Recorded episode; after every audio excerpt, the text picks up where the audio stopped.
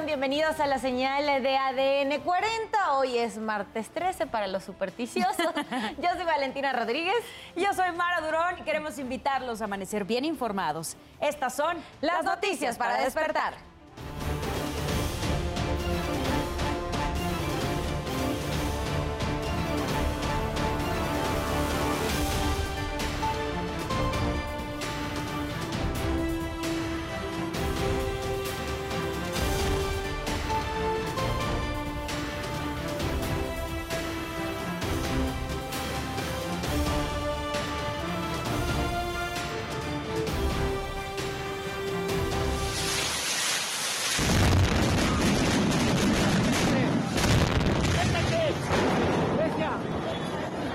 Cayeron los cohetes.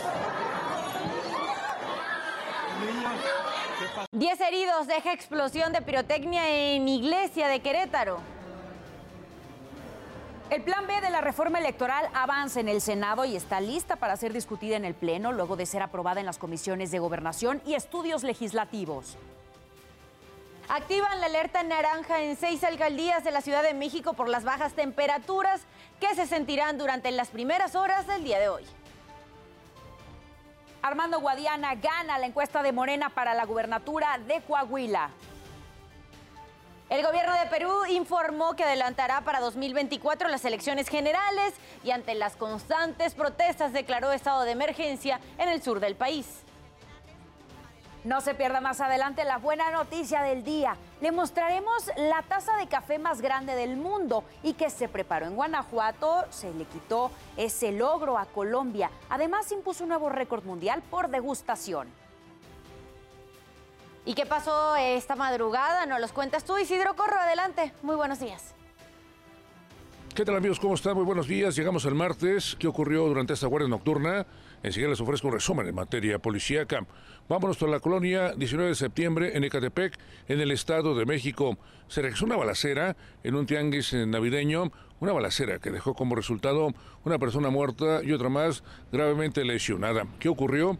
De acuerdo a informes de la policía, en este punto se registró una riña colectiva. De las palabras pasaron a los golpes. Un hombre sacó una pistola y comenzó a disparar. Lamentablemente, una persona murió, otra más resultó herida. Y al punto llegaron policías municipales, elementos de la Guardia Nacional y también el Ejército, quienes realizaron un operativo, pero no pudieron detener a los presuntos responsables, quienes en un vehículo escaparon con dirección hacia el oriente del Valle de México. También llegó el Ministerio Público, quien inició la respectiva carpeta de investigación por el delito de homicidio y lesiones por arma de fuego contra quien o quienes resulten responsables.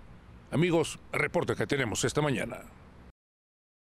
Muchas gracias Isidro por la información. Quiero invitarlos también a que visiten nuestro sitio web que es www.adn40.mx. Aquí podrán encontrar toda la información que necesiten y en el momento que la requieran las calles de la Ciudad de México. En este momento hay que tomar precauciones porque hay trabajos de mantenimiento en la nueva línea, la línea 1, que se implementan desvíos en Avenida Arcos de Belén, desde Doctor Andrade hasta Valderas. Esto es en la alcaldía Cuauhtémoc. Los invito también a que visiten el Twitter de orientación vial de la Secretaría de Seguridad de la Ciudad de México para que pueda tomar algunas alternativas si es que va a transitar por esa zona.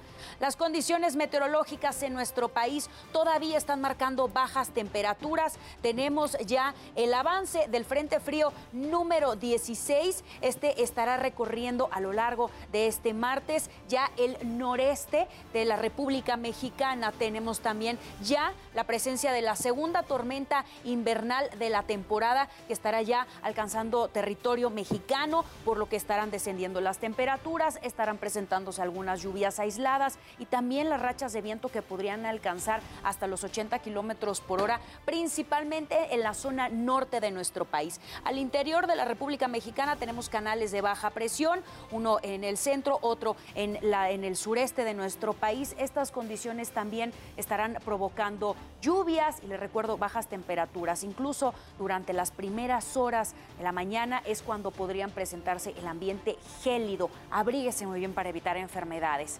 Les recuerdo también que en ADN 40 evolucionamos y queremos estar más cerca de usted. Por eso lo invito a reportar a través de todas nuestras redes sociales con el hashtag Ciudadano en Tiempo Real cualquier denuncia, reporte o situación que le inquiete. Precisamente en redes sociales denunciaron los autos que usan de estacionamiento la banqueta en Avenida Cuauhtémoc y Eje 6 en la Alcaldía Cuauhtémoc. Quiero recordarle que mi compañera Sara Uribe estará a las 12 del día leyendo todo lo que nos manden con el hashtag Ciudadano en Tiempo Real. 5.35 minutos de la mañana continuamos con la información y lo hacemos con el siguiente resumen. En Ecuador, una explosión producida por pirotecnia destruyó 14 locales que vendían artículos navideños. El incidente causó alarma y temor ya que fue confundido con una balacera. Según información preliminar, el origen del fuego fue un cortocircuito. Además, la policía investiga el almacenamiento clandestino de la pirotecnia en el sitio.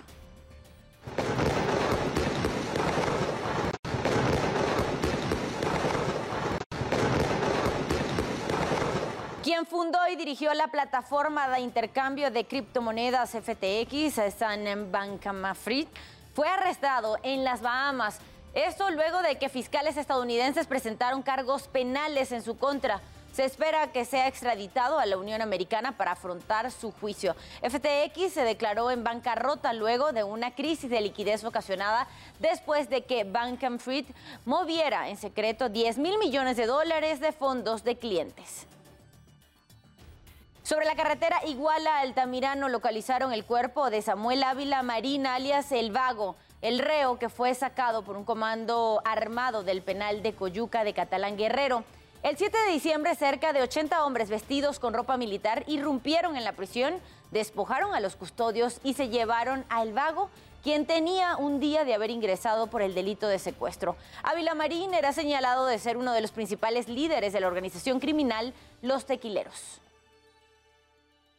Cuatro funcionarios de Oaxaca de Juárez fueron removidos de sus cargos después de que circularan unas fotografías en redes sociales donde aparecían posando con los productos confiscados del desalojo realizado a la comunidad Triqui en el Palacio de Gobierno. A pesar de que no cometieron el delito de hurto, el agravio fue el utilizar la acción oficial como burla al portar los artículos y fotografiarse con ellos.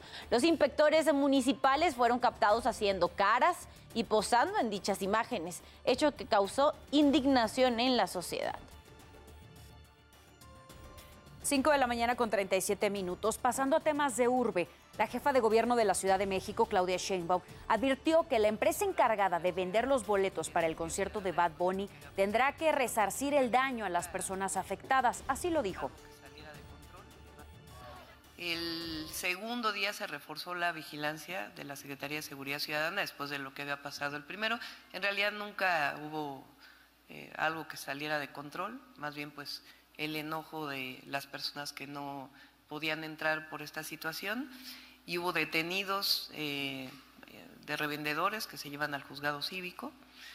Em, y, en estos casos pues siempre se fortalece la vigilancia. Eh, tiene mucha experiencia la, la policía en partidos de fútbol, en conciertos. Y en el tema más bien de y precisamente después de que el fin de semana varios fanáticos denunciaran clonación de sus boletos para el concierto de Bad Bunny, la Procuraduría Federal del Consumidor informó que la empresa involucrada tendrá que reembolsar el costo total del boleto más un 20% extra del costo total. Incluso invitó a los afectados que tuvieron gastos extra derivados del concierto y que los puedan comprobar que lo anexen en su denuncia. En una entrevista para ADN 40, el titular de la Profeco, Ricardo Sheffield, mencionó que hasta el momento ya se registraron 310 denuncias, 200 el viernes y 110 el sábado. Tras las primeras investigaciones, detectaron 1.600 boletos duplicados tan solo el viernes. Sheffield destacó que hay un problema interno en la empresa, por lo que ya se hacen las investigaciones para saber si fue un error o si hubo mala fe de por medio. Ya en el segundo concierto de Bad Bunny en el Estadio Azteca, policías detuvieron a 11 personas por reventa de boletos. Además, aseguraron 17 entradas aparentemente falsas.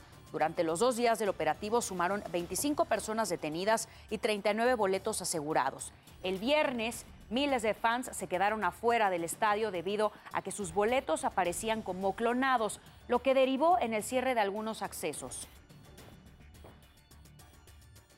Se realizó la audiencia contra Luis Andrés N. en el Estado de México. Este sujeto atropelló en dos ocasiones a otro hombre después de un altercado vial en Metepec el 3 de diciembre.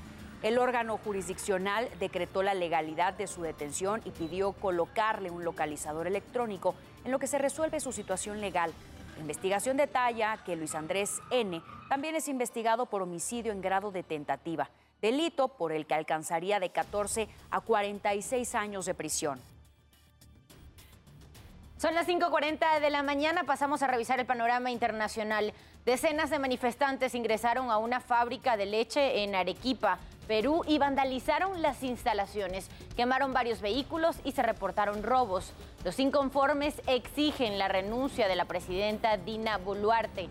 Además, el expresidente de Perú, Pedro Castillo, envió una carta desde la cárcel en donde denunció maltrato y llamó usurpadora a la presidenta.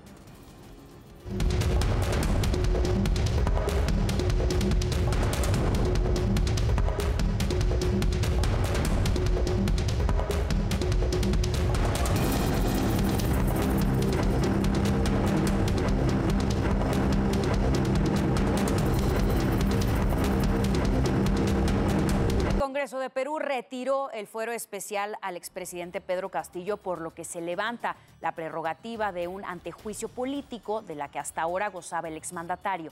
Esto ante la denuncia constitucional que presentó la fiscal Patricia Benavides por los delitos de rebelión y conspiración. Pero en las calles continúan las protestas a favor y en contra. Ayer decenas de manifestantes tomaron la pista de aterrizaje del Aeropuerto Internacional Alfredo Rodríguez Bayón de Arequipa y lanzaron piedras e incendiaron llantas. Exigen la renuncia de la presidenta Dina Boluarte, nuevas elecciones generales en 2023 y la liberación de Pedro Castillo.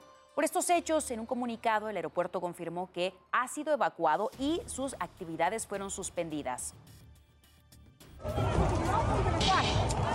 Retírense, retírense, por favor.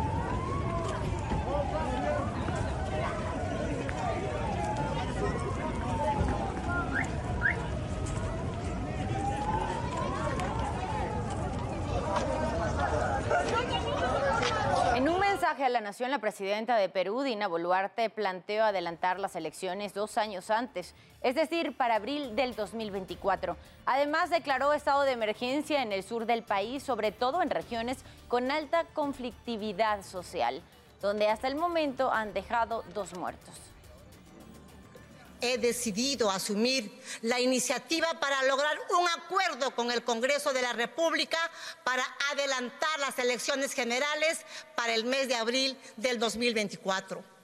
En los próximos días remitiré al Congreso un proyecto de ley de adelanto de las elecciones generales para ser consensuado con las fuerzas políticas representadas en el Parlamento. Luis Ignacio Lula da Silva recibió entre lágrimas el documento que lo avala como presidente electo de Brasil. Así queda definido su acceso al poder por tercera vez y triunfo sobre el ultraderechista Jair Bolsonaro. Lula tomará posesión el próximo primero de enero, tras lo cual el nuevo gobierno entrará en funciones. Eu quero pedir desculpas a vocês pela emoção, porque quem passou o que eu passei nesses últimos anos está aqui agora é a certeza de que Deus existe e de que o povo brasileiro é maior do que qualquer pessoa que tentar o habito nesse país. Eu sei o quanto custou, não apenas a mim, quanto custou ao povo brasileiro essa espera para que a gente pudesse reconquistar a democracia nesse país. Some noise for the richest man in the world.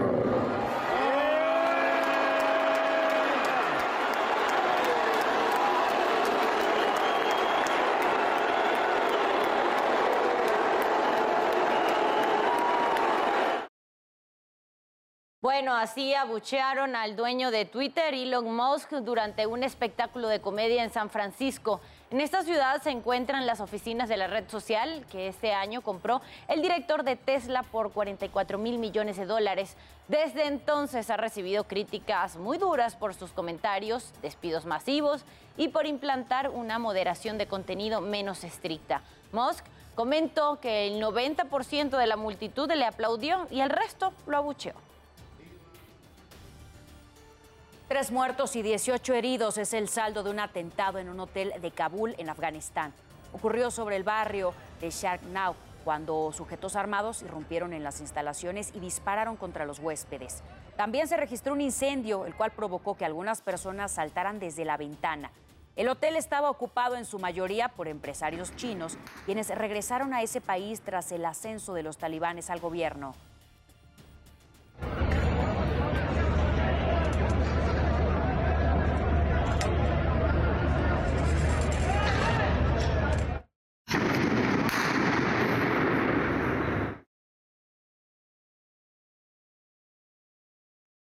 Usted ya está bien informado y con todos los datos que necesita saber antes de salir de casa. Por favor, manténgase conectado en todas nuestras plataformas porque ADN 40 siempre conmigo.